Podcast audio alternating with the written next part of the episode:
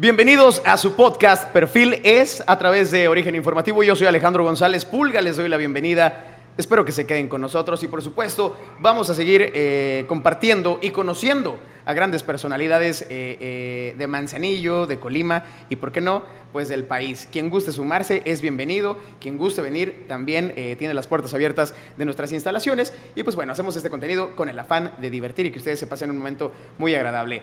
El día de hoy le damos la bienvenida a un amigo que aprecio, que quiero mucho y que la neta yo sí quisiera ser como él porque practica un montón de deportes extremos, es muy bueno eh, en lo que hace, siempre eh, comparte en sus redes sociales eh, sus diferentes aventuras a través de, diferentes medios, de repente lo graban cuates, de repente drones, de repente se graba él mismo con, con sus GoPro, así es que démosle la bienvenida a mi carnal Bernie Jano. ¿Cómo estás?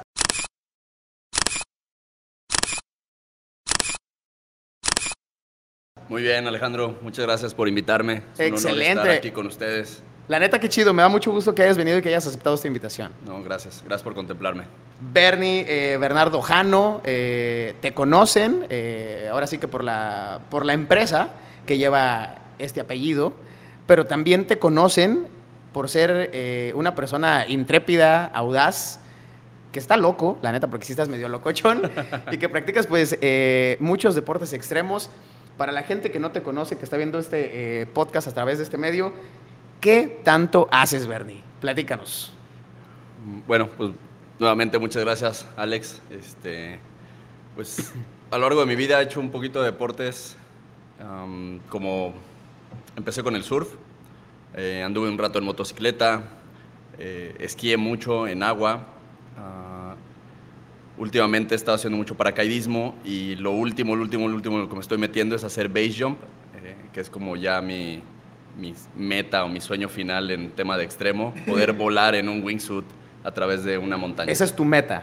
Esa sería mi meta, sí. ¡Wow! Eso sí está chévere. Y, para la gente que nos está eh, viendo, el base jump, pues es prácticamente eh, salto en base, irte a lugares muy altos y esa, que esa sea tu plataforma y de ahí aventarte con un paracaídas. así es.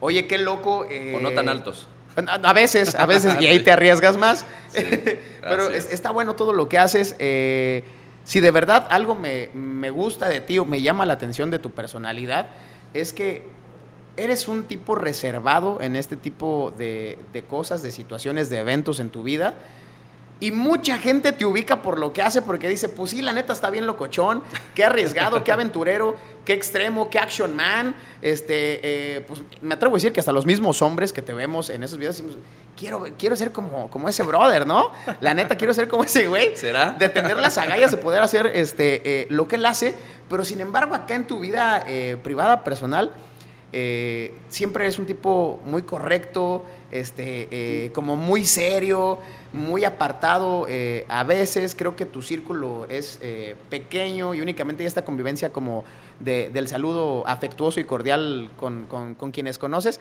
pero hasta ahí realmente no hay un, convivio de amistad de, órale, vámonos para acá, para allá, te invito. Si no eres, eres relax en ese sentido. ¿Cómo es esta parte de tu vida de que no entiendo las locuras que haces y esta manera de ser de, Bernardo? Sí, uh, tienes razón Sí, creo que me describiste bastante bien. Em, a lo mejor alguna gente podría catalogarnos a los que somos un poco introvertidos como mamones, ¿no? Es la primera palabra que llegas, ah, dímelo a mí. ¿No? A todos nos han pasado. Pero sí he sido muy reservado. Tengo muchos amigos, o sea, yo creo que sí puedo presumir eso de mí, que no, no me caben en la mano de los dedos. Yo creo que tengo que usar los pies y a lo mejor un par de dedos más de otros amigos. Sí tengo muchos amigos, muchos cuates y conozco mucha gente me siento bendecido por eso, ¿no? De tener tantos amigos. Pero a lo largo de mi vida, como fui creciendo, me fui metiendo en ciertos deportes o quería hacer ciertas cosas y no encontraba gente que me acompañara. Y a lo largo de mi vida, pues tus amigos van creciendo, unos se van, otros se casan, van cambiando, otros se dedican, cambian, etc. Y si tú quieres seguir persiguiendo tu pasión, te vas a encontrar probablemente solo en ese momento, ¿no? Entonces eso ha reducido a lo mejor un poquito mi círculo de amigos, porque un fin de semana yo preferiría levantarme temprano, irme a la playa a surfear, o irme a pasar todo el día saltando del paracaídas, o ir a una aventura saltar de las cascadas, o no sé, cualquier tipo de aventura, a irme a la playa a echar una cerveza con los cuates. que sí lo puedo hacer y lo disfruto mucho, Sí, sí, sí. pero mi prioridad es seguir como mi meta y mi sueño hacia donde voy. Entonces a lo mejor por eso es que no me ves tan rodeado de sociedad o no voy a tanto eventos para no desvelarme. Sí, claro. O también luego la gente a lo mejor te deja de invitar porque siempre dices, no, no puedo, mañana tengo que levantarme. Y Exacto. simplemente pues Dejas no- de ser no interesante para esas personas. Pero he tenido etapas y de repente me gusta mucho salir y me vas a ver mucho saliendo y cotorreando, pero son como ciertas etapas, ¿no? A lo mejor como que llego al clímax de ya me enfadé de no salir, quiero salir y echo desmadre a gusto. y así fue como nos conocimos. Exactamente. Hace rato peda, platicando. Eh, eh, Entonces- ah, ya me quemaste. Salud. salud, salud. Eh, porque Vero nos está eh, acompañando y él sí dijo, yo la neta sí me- eh, eh, te voy a acompañar y voy a ser parte de esta entrevista, de este podcast, pero pues voy a echar un mezcalito. Ah, sí. Y se vale, se vale, también es, es- es parte de, de este show. ¿Recuerdas cuál fue tu primer acercamiento eh, de niño, de preadolescente, de adolescente a este tipo de deportes extremos? Eh, este primer objetivo que a lo mejor te hayas fijado, que, que viste en una televisión, que viste eh, a través de, de amigos, de familia, de, de- de tu propio padre, de tu mamá. Algo que hayas visto que, que- que dijiste, creo que por aquí puede ser, esto me interesa. Fue, fue cuando llegamos a vivir a Manzanillo. Yo llegué aquí a los nueve años, en el 92, si no mal recuerdo. Y por alguna razón me gustaba el surf. No recuerdo realmente por qué, probablemente haber sido televisión o revistas, que era como el único medio social que teníamos acceso en ese entonces. Y recuerdo que le decía a mi papá que quería surfear, quería surfear, quería surfear. Conseguimos una tabla y mi papá me llevó a Miramar al lado del, del Margaritas, el que ahorita es el Punta Suc. el Punta Suc, así es. al lado, ahí me llevó a surfear y me llevó con un chaleco salvavidas para que no me ahogara. Yo Sí, tenía, claro. no sé, ya habré tenido 10 años tal vez. Y esa fue la primera vez que logré meterme al mar a tratar de surfear. Mi papá no sabía surfear, en el- no, bueno, nunca aprendió, pero no sabíamos nada de surf, ¿no? Sí, sí, sí, pero hizo mi- el intento con su hijo. Por lo menos me llevó. Sí, claro. Y ahí fue donde, donde, empieza, donde empieza el tema de la aventura por el surf. Y el surf fue con lo que me catapultó a hacer más disciplinas. Oye, ha- haciendo un breve paréntesis con eso que, que mencionas, y, y ahorita vamos a seguir con, con esta parte de la conversación, pero esto que mencionas es importante. Por ejemplo, en la comparativa de, de- de ese Bernie de nueve años yendo con su papá, que su papá no tenía ni la más remota idea de lo que estaba haciendo con su hijo ahí, pero que dijo, pues vamos a darle el gusto a, a mi chamaco, a, a mi hijo. Ahora, eh, eh, eh, con tu padre en, en los últimos años, ¿Te has hecho esta pregunta? ¿Has platicado con tu papá de, ¿te acuerdas de cuando me llevaste que no sabías ni maíz y que, y, y que me llevaste de todas maneras para cumplir ese sueño de, de estar en la tabla, de estar en el océano, de estar en las olas? Y ahora, papá, pues ya hice esto, ya fui campeón de esto, ya ta, ta, ta, ta, ta, ta, ta, ta, ta, ta, y ahora voy por, por el salto eh, en wingsuit. Eh, ¿Has tenido esta conversación con tu papá de, de a dónde llegó ese Bernardo de nueve años? No, no como tal, no como tal, pero sí hemos platicado de repente y recapitulado como lo del tema de la vez que me iba a surfear. Ajá. Y ah, mi papá siempre termina diciendo, estás loco, obviamente. sí, como, estás loco, y bueno, es lo que dicen todos. Y papá siempre me dejó ser, ¿no? Siempre me quiso ver feliz y me dejó ser, entonces nunca me, me- me limitó en ese sentido. Siempre me empujó para poder lograr lo que he hecho. Ahora- Pero no lo hemos tenido y creo que eso es la siguiente plática que voy a tener con él pronto. Oye, y, y en este mismo tema ahorita que, que tú mismo lo, lo mencionas y me estás abriendo la puerta, tu papá pues sí ya te dijo que estás loco, pero tu papá en algún momento sí se ha preocupado y te ha dicho, oye, ya este, párale o, o no me gusta que hagas esto, o híjole, sí ha llegado a mi cabeza, pues que un día te pase algo, No, nunca. No, nunca, me ha dicho nada, jamás. ahora te deja libre y órale, pues que, que haga lo que quiera hacer, ¿no? Sí, sí, sí, sí, realmente sí. Qué Digo, interesante. seguramente se preocupan. Sí, claro, como ¿no? cualquier Pero, eh, por ejemplo, lo del base jump, no les dije hasta que lo hice. Sí, entonces no los preocupo antes. Los Ok. preocupo ya que lo hice y todo salió bien. Entonces Más vale pedir perdón que permiso. Sí, sí, sí. Oye, ya me platicabas tus inicios eh, con este deporte maravilloso que es el surf. Yo también en algún momento lo intenté. Nunca me pude parar, es la realidad. Este, fui bastante maleta. Lo mío, lo mío era eh, más el bodyboard. Ahí sí le pegué un ratito cuando estaba más chavo. Bodyboard, sí. Pero eh, de ahí cómo le vas brincando a, a los diferentes deportes. Me refiero a que de repente, por ejemplo, si estás en el agua, pues practicas otro deporte que sea afín, ¿no? O sea, que sea un deporte acuático, extremo o llámalo como lo quieras llamar, pero que sea eh, acuático. De repente, ¿cómo le brincas a eh, cosas que tengan que ver con la tierra, con el motor, de repente aeronaves, de repente eh, asaltos en paracaídas? tus mismas amistades te van abriendo este camino, en estas telarañas vas brincando por aquí, por allá, o cómo es que te vas acercando a los diferentes medios, deportivamente hablando? Sí, exacto, como lo comentaste, todo fue por, por amistades, amigos o familiares.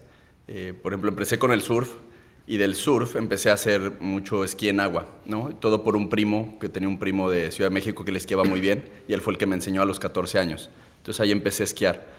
Mm, continué con el surf y en el surf empecé a conocer gente eh, que hacían otras disciplinas y fue como fui conociendo estos otros deportes. El tema de las motos, eso sí fue muy inculcado por mi padre, mi papá anduvo en moto toda su vida, mi hermano también es súper aficionado y ahí fue como el tema de, de coches y motos fue a través de ellos. Y posteriormente tengo un muy buen amigo que se llama Sean Farley, quien es el dueño de, del Levate, del club de paracaidismo. Que ahorita vamos a hablar de eso, precisamente. Vamos a hablar. Este, él fue el que me jala a todo este tema del aire. Porque tengo una anécdota muy padre que te voy a platicar de, de, la fobia que yo tenía a volar en aviones. ¡Órale! Sí, era, era algo muy intenso. Mi fobia, era muy fuerte la fobia. Y logré romperla y eso fue por lo que me metí al paracaidismo. Poder acabar con esa fobia. Y ahora llevas 150 saltos, ¿no? Aproximadamente. Más o menos, sí. Órale. Este, oye, eh, ayer, al, día que estamos grabando este eh, podcast, ayer tuve la oportunidad de echarme eh, una breve charla para afinar unos detalles de esta entrevista. Y pues bueno, le dije, yo recuerdo que en algún momento te he de haber visto en alguna fotografía y alguien también me platicó que tú hacías este, este deporte del motociclismo. Y lo tengo como muy presente y fue como de las primeras cosas que yo supe de, de, de Bernardo. Y ayer en el teléfono, la neta es que sí me impresionó la manera en la que me lo dijiste. Me lo dijiste así como si fuera a hacer, este, eh, como si estuviéramos haciendo tortillas, ¿no? Como si estuviéramos preparando ahí unas enchiladas en la casa. Me dice, no, pues la neta es que le pegué muy poco tiempo. Pues, eh, por aquí, por allá, como un año y cachito. De hecho, fui campeón nacional. ¿Cómo en un año y cachito llegas a ser campeón nacional? En lo que sea. O sea, en, en, en la modalidad que tú me digas. Y aparte platicármelo así de sabroso y de, y de, de, rico, de coqueto. Y sin este afán de, pues sí, pues soy yo, güey, soy el campeón nacional. No, más bien fue, pues sí, pero fue breve. O sea, un campeonatillo por ahí, pero de ahí no pasa. ¿Cómo fue esta anécdota, Bernardo? Hay un, hay un club que se llama Jalisco Off-Road, de, de off-road. Corren carros, motos, ahorita ya corren los famosos racers, este, cuatrimotos, motos de dos llantas, y buggies, bochos, etcétera, etcétera. Y cuando empezamos a andar en moto, conocimos esta asociación, nos metimos a la asociación y nos empezaron a invitar acá a las carreras. Empezamos compitiendo de manera regional, todo lo que era Jalisco, Colima y Michoacán. Y empecé a asistir a las carreras. Las carreras eran de rally, eran por tiempo. Cada moto salía cada minuto y es el que hiciera menos tiempo. Había circuitos de 30, 40 kilómetros, les tenías que dar tres vueltas tal vez, o había del punto A al punto B. Por ejemplo, había una carrera que era Colima-Manzanillo había otra carrera que era la Dos Mares, que era en Baja California, ¿no? Que tienes que ir del Pacífico al Mar de Cortés, eh, etcétera, etcétera, ¿no? Y así fue como empecé a competir. Eh, duré así como dos años compitiendo, fue 2008-2009 más o menos, y logré posicionarme en una ocasión como campeón nacional por estas carreras, ¿no? Eh, realmente no había tanta gente compitiendo, no éramos muchos, pero era, era muy padre.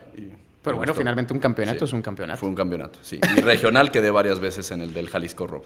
Oye, eh, regresando otra vez a, la onda de eh, el mundo acuático, yo creo que es donde más te he visto en, clips, en videos que, que compartes de tu vida personal, que andas con amigos, que disfrutas eh, seguramente con gente que también practica ese tipo de deportes. Hay uno que la neta desconozco, y al otro día me lo dijiste, pero eh, oh. soy muy olvidadizo, soy muy menso para esas cosas, mi querido amigo, pero eh, es una tabla como si fuera de, surf, tiene como una quilla larga o, una estructura tubular y en la parte de abajo van como unas aletas. ¿Esto cómo se llama?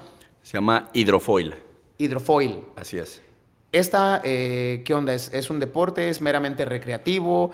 Eh, ¿Se practica eh, que profesionalmente? Se acaba de convertir en un deporte. tiene, tiene muchos años que se inventó, se inventó el hidrofoil, ¿no? Eso precisamente es como dices tú, es un ala que funciona igual como un ala de un avión, pero funciona bajo el agua. Ok. No, es para, para el agua. Y tiene poco que una persona de Hawái, un, un surfer, empezó a surfear con ellas y de ahí hizo boom el deporte, ¿no? Ahorita creo que ya hay competencias, ya hay carreras, eh, porque hay, hay dos modalidades. Una es el surf, la otra podría ser eh, distancias, que te vas con el viento y las olas en mar adentro, si hay marejada, la tabla Sí, puede van seguir llevando. y seguir y seguir y seguir y tienen que recorrer ciertas distancias. Y creo que también en el kitesurf, el ala que, el pala, el, Así es, así es. que, que Sí, es como una especie de, de papalote Ándale, enorme. el papalote, el papalote. vas, este, también la usan mucho para, brazos y para hacer eso, ¿no? Entonces, realmente es un deporte nuevo. Yo cuando lo vi dije, yo quiero hacer eso. Está increíble. Es como volar en, en la tabla, una tabla mágica. Sí, ¿no? porque la tabla nunca tiene contacto con, con el Con agua. el agua, Tú sí, vas encima de, de la superficie. Sí, sí, sí, es correcto. Se levanta y trabaja la quilla bajo el agua y tú vas suspendido lo que mida la quilla, que pueden ser 50 centímetros, Sí, sí, sí. 70, un metro, un metro 20, dependiendo lo que estés haciendo, ¿no? Oye, Pero Bernie. está increíble, esa sí te la recomiendo también. Sí, sí, sí. Aparte se ve muy, de- muy divertido, pero también se ve que te avientas una muy buena chamba de piernas. Sí, sí es La cansado. verdad, porque se ve, se ve que es bastante eh, cansado y me imagino que tiene su chiste como cualquier otro deporte. Sí, sí, claro.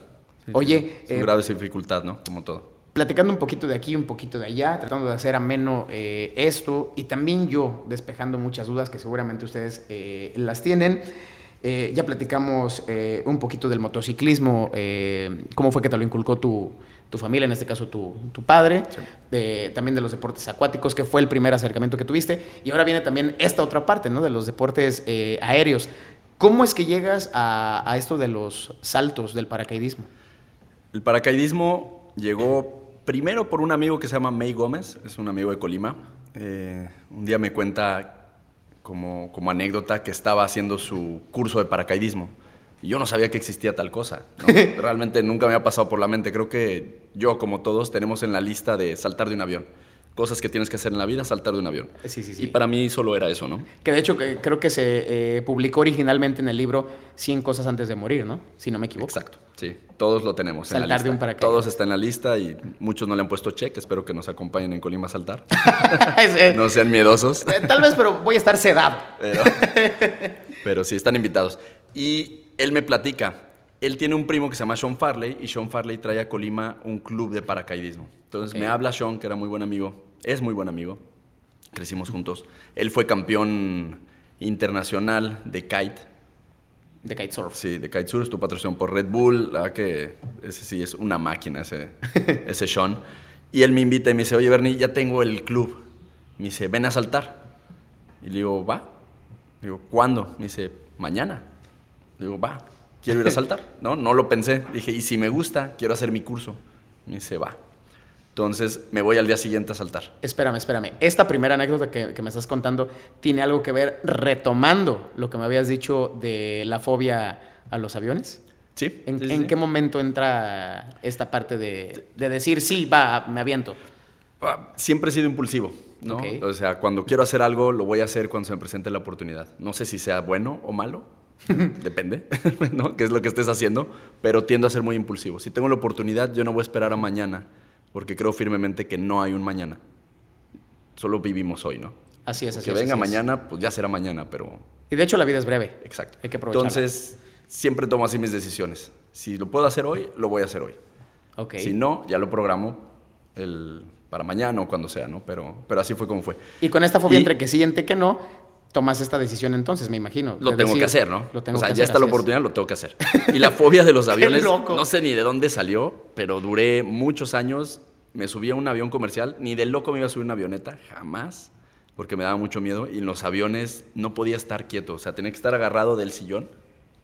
Tenía que mentalizarme antes de que despegara el avión. Tenía que hacer una burbuja de protección. No, no es como que le rezaba a Dios que nos protegiera, pero hacía una burbuja donde cubría primero a los pilotos, luego cubría los instrumentos del avión, ¡Guau! luego cubría todo el avión, las hélices, los O motores. sea, tu fobia sí estaba muy en serio. Sí, mentalmente yo recorría todo y una vez que recorría el avión y lo protegía, según yo, Dejabas un aura. mi aura mental, cabrón, lo que fuera, podía como que estar medio tranquilo, pero iba agarrado del asiento, las manos me sudaban, era una fobia, no la controlaba, o sea, realmente era fobia, fobia.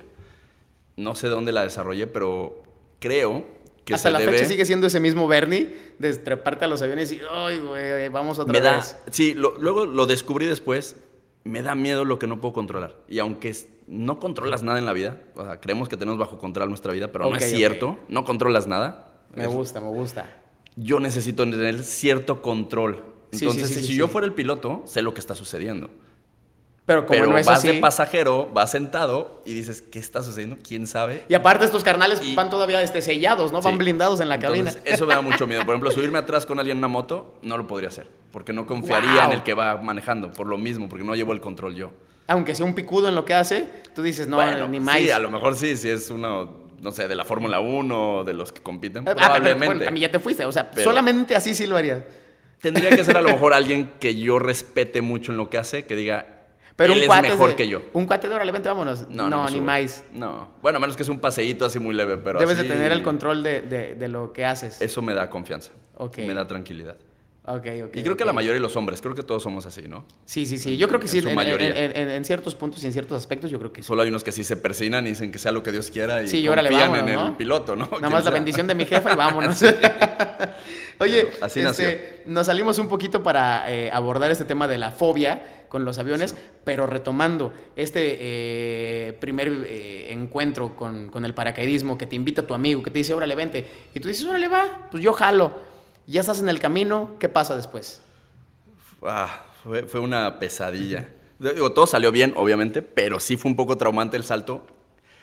Sean todavía no tenía una avioneta y usaba la avioneta de un amigo de él. Esta avioneta no estaba adecuada para hacer paracaidismo. Tenían que quitarle la puerta y los asientos. Bueno, obviamente. Entonces, O sea, era como un taxi este, eh, bocho, ¿no? Haz de Había cuenta, que desarmarlo. Haz de cuenta, le pusieron alas, motor y órale. Entonces me subo con mi instructor y vamos dos tándems, iba otra persona, no me acuerdo quién era ahora otro, otra persona que iba a saltar. Entonces Sí, sí, íbamos dos instructores y dos alumnos de tándem. Pero a mí me toca sentarme al lado de la puerta sin puerta. o sea, Sí, sí, sí. al ladito, o sea, estoy sentado y aquí hay un hueco y está abierto, ¿no? Atrás va mi instructor, pero él trae su paracaídas. Yo no Sí, traía sí, nada, yo traía un arnés y yo no sabía si estaba sujetado a él o no. Entonces imagínate sentarte con la orilla al lado y despegue el avión Sí, sí, sí, y exacto. yo con la fobia, no, sufrí muchísimo, muchísimo, muchísimo. Estuvo, estuvo, fue difícil, pero me gustó, me gustó y quise superarlo y por eso fue que decidí hacer el curso después de haber hecho ese primer salto. Lo bueno es que ya la avioneta sí tiene puerta, entonces ya no van a vivir eso los que vayan. Oye, este, eh, qué chévere. Me gustaría eh, que compartieras un poquito lo que es Elévate, que, que aunque sé que no eres parte de, eh, creo que eres, me atrevo a decir, tal vez el promotor número uno, porque muchos han conocido esta empresa a través de ti, de tus videos, este, de tus fotografías. ¿Qué es Elévate? Elévate es un club de paracaidismo y de actividades aéreas, podría llamarlo, que funda Sean Farley hace cuatro años, ahí en Colima, en el Cóbano, muy pegado a la carretera a Guadalajara. Y hacen todo tipo de actividades, ¿no? Desde paracaidismo, puedes volar en avión, puedes volar en globo, si quieres saltar, puedes saltarlo. Puedes volar en parapente, en paramotor. eh, también, ¿qué otra cosa hacen? Pues creo que sería todo, pero es todo lo relacionado al aire, ¿no? Y tiene cuatro años, está abierto al público, pueden ir a saltar cualquier día, Y, sábado, y- domingo. y- y vamos a compartir las, las redes sociales, las vamos a dejar acá Sí, en, por favor. en este video para que vayan y lo chequen. Ahí es donde, donde tú practicas todo, todo esto y aparte aire, hacerlo sí. con, con profesionales, que eso es lo, más importante, Así ¿no? es. Que de repente sabemos de empresas que están ahí medias truqueadas, a medias, entre que sí y entre que no, son región eh, 8, pero acá todos son profesionales y están capacitados. Es correcto, sí. Están asociados a la Asociación de Paracaidismo de Estados Unidos, tienen sus licencias, son coach, este, entrenados, etcétera, ¿no? Es, es muy profesional todo. Oye, Bernie, para ponerle eh, punto final a esta primera sección de, eh, de charla, de plática amena, a gusto, te quiero preguntar algo personalmente. Échale. Hemos visto deportistas de cualquier índole eh, que hacen esto, que hacen aquello y lo hacen de manera profesional y, y hay unos que sí son bien picudos, ¿no? O sea, porque si hablamos de fútbol, pues en el fútbol mexicano, por ejemplo, pues tenemos unos que son muy malos, pero a los que sí son muy buenos. Claro. Esto de practicar eh, deportes eh, extremos de alto riesgo, como lo quieras ver, que pues también te, te llevan a viajar, a conocer partes del mundo, ¿sí te vuelve atractivo con las chicas o no? ¿O es un mito de decir, pues ahora le practico esto y llego y es como, ay, ya llegó, ya llegó ese man? O es como, eh, pasa sin pena ni gloria. Yo creo que sí, dependiendo el, dependiendo el círculo en el que te rodeas, ¿no? Ok. Obviamente a lo mejor, ¿cómo, cómo podría ser? Am, dependiendo los estilos y obviamente va a depender mucho pues, de que a la mujer le guste ese estilo o le gusten la gente que hace deporte, ¿no? Yo creo Sí, que porque me más- imagino que, por ejemplo, para una chica no es lo mismo este, un, jugador, un, ju- un jugador de bolos o de billar y que diga, "Bueno, pues ese está acá, ¿no? Me provoca. Pero de repente ves a, a un tipo que es paracaidista, que hizo eh, motocross, que practica no sé cuántas cosas, que sí se puede morir porque está arriesgando su vida y está locochón, y dices, ay, güey, pues creo que me interesa más ese tipo de hombre, ¿no? Puede que sí, digo, imagino que sí. No me ha sucedido, no es mi caso, pero... pero digo, digo, yo creo que lo primero que ve una mujer es, es obviamente... Haré, haré como que te creo, mi querido amigo. Haré como que te creo. De esta manera llegamos a ponerle punto final a esta primera parte de eh, charla coqueta con nuestro eh, invitado, que, que aparte es una gratísima persona y que eh, quiero que lo conozcan más. Vamos a dejar igual este, sus redes, si así nos lo permite, y también eh, esto debate para que se vayan a dar una vuelta y que sepan lo que es eh, esta empresa eh, meramente de paracaidismo. Y pues bueno, vámonos directamente a la segunda sección, que son preguntas rápidas. Quédense con nosotros.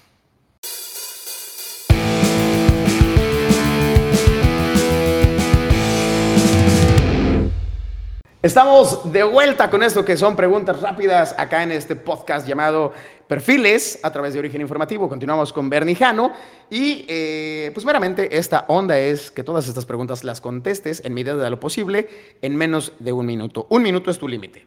De acuerdo. Y bueno, eh, me gustaría que fuera lo primero que se te venga a la mente, mi querido amigo.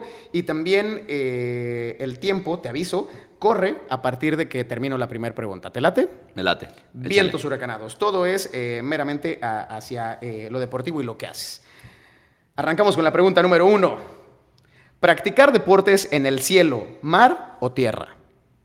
Mar. ¿Deportista que más admires? Uf.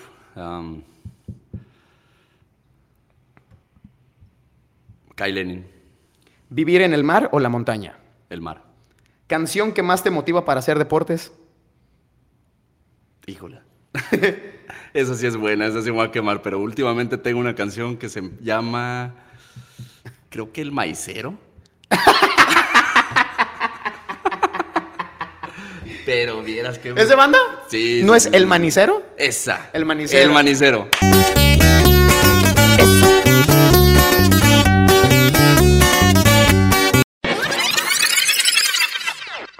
¡Qué rolo! No, no, no, no.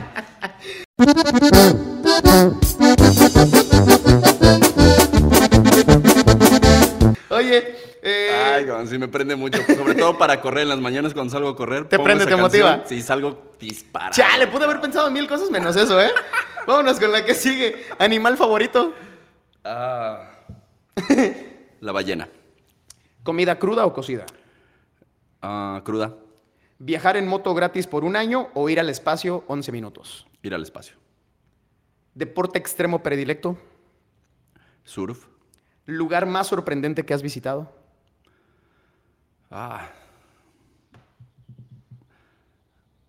Híjole, no sé. Ha- Habría varios. Creo que la Huasteca podría ser. Ok. ¿Qué es lo que más te gusta de Manzanillo? El mar. Perfecto. Pues ahí estamos con estas 10 preguntas. Sí. La libramos y lo hicimos bastante bien. Todo está enfocado al mar.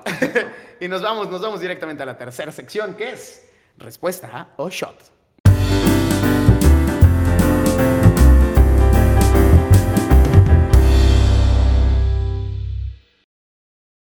Estamos en esta, su tercera sección, la sección más esperada para todos ustedes, que es respuesta o shot, en donde nuestro invitado eh, recibirá tres preguntas, él sabe si responde o no responde, en el caso de no responder, pues eh, será acreedor a tomarse un shot. Y en caso de que eh, no puedan tomar por cuestiones médicas, porque no quieran, porque anden eh, con ciertas dietas, pues bueno, nosotros los invitamos a hacer eh, la donación de croquetas para perros, para un albergue, una fundación que los rescata y que después pues procuran en medio de lo posible buscarles un nuevo hogar en donde estas mascotas pues puedan hacer eh, una segunda vida, tengan una segunda oportunidad. Así es que con esto arrancamos la tercera y última sección, mi querido Bernie. A darle. ¿Estás dispuesto a contestar o a tomarte los shots? Vamos a ver. vamos a ver, vamos a ver. Vamos a arrancar con la primera pregunta. Vamos a ver qué tal. De tus juguetes, hablando eh, de lo deportivo, que, que sé que hay unos que sí valen un billete. De tus juguetes deportivos o para practicar eh, eh, eh, deportes en términos generales, de manera profesional o no, ¿cuál es el más costoso que te has comprado? El paracaídas. ¿Se puede saber? Claro. ¿Cuánto? Costó 9 mil dólares. 9 mil dólares, el puro paracaídas. La mochila con su paracaídas principal y el reserva. Ok, ok, ok. Pero eso ya estamos hablando de algo profesional. Sí. Wow, no sabía que costaba eso, ¿eh? sí. Lo desconocía ¿Caro totalmente. o barato? Digo, obviamente es caro. No, yo digo que sí es caro, ¿no? Sí. Eh, Igual hay quien se va a telas parisina y pues se consigue algo similar, ¿no? Sí. Para poder aventarse. 9 mil dólares está cañón. Sí. Puedes encontrar más barato, ¿no? Usado, pero no sé si quieras Pero nuevo. algo usado. No, y más para eso, ¿no? Que de lo que depende tu vida. Sí, Exactamente. Y fíjate, me has leído eh, eh, la cabeza, mi querido amigo, porque la segunda pregunta va por ahí más o menos. ¿Alguna vez has estado en una verdadera situación de peligro en la que tú llegaste a pensar, voy a perder la vida? Um, no que recuerde. No, no recuerdo. Probablemente en el surf llegué a tener un par de sustos, pero no así como ya no la voy Que a estuvieran en el límite. Mm, No, no recuerdo. Creo que no. Wow. Podría decir que no. Bien, He tenido suerte en ese aspecto. Oye, sí, ¿eh? Y, a- y aparte lo que haces sube muchísimo el porcentaje de, de poder eh, fallecer Sí. en, en lo que haces. Y vámonos con la tercera pregunta, la última de este podcast. ¿Cuál consideras que es el principal motivo por el cual Manzanillo no ha podido explotar sus áreas naturales para poder hacer deportes extremos? Y yo creo que es la falta de turismo, principalmente. Entonces, los empresarios o cualquier persona nos animaría a traer o a como invertir en hacer algún tipo de deporte. Y pues creo que la, el- los, ¿cómo decirlo? Los culpables, si se pudiera llamar así, pero igual no es por culpa, es yo creo falta de, de atención del gobierno en impulsar esto, ¿no? En tema de infraestructura, sobre todo de que Manzanillo tenga infraestructura para que haya hoteles, para que haya vuelos, para que haya turismo y entonces se puedan explotar este tipo de deportes. Y yo por ahí eh, algún día escuché a un empresario que el turismo genera más turismo.